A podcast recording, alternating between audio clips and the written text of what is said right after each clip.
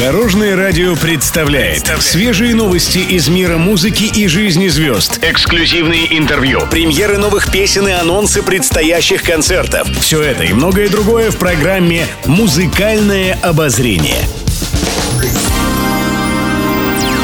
Добрый день! В студии Екатерина Крылова, и это программа «Музыкальное обозрение» на Дорожном радио. Музыкальные новости. Лолита похвасталась подарком от Аниты Цой. В своих социальных сетях певица опубликовала видео из ателье. На нем она демонстрирует новые яркие штаны. Они переливаются зеленым и синим. Закадровый голос дизайнера Игоря Гуляева сообщает, что такой яркий образ для сцены очень подходит и под софитами будет выглядеть отлично. Лолита, в свою очередь, поделилась с поклонниками, откуда у нее обновка. Говорит, что год назад Анита Цой подарила ткань, которую привезла из Китая специально для Милявской, чтобы она сделала себе концертный костюм.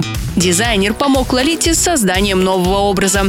Правда, пока готовы только штаны. Полный костюм сошьют уже совсем скоро. Но поклонникам оказалось достаточно и брюк. Они завалили певицу восторженными комментариями. Сияющая ткань пришлась им по вкусу. Певица поблагодарила всех за приятные слова и отметила, что ей очень повезло с аудиторией и друзьями.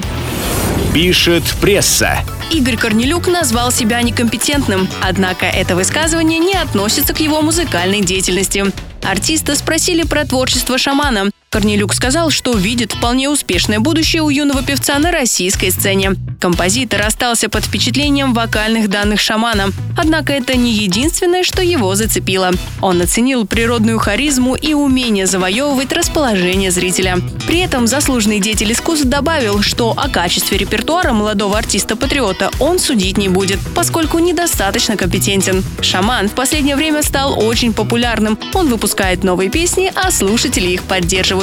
Что касается Игоря Корнелюка, он сейчас не пишет новых композиций, а увлекается симфонической музыкой. В ближайшее время композитор планирует провести большой сольный концерт, на котором будут звучать его бессмертные хиты в сопровождении симфонического оркестра.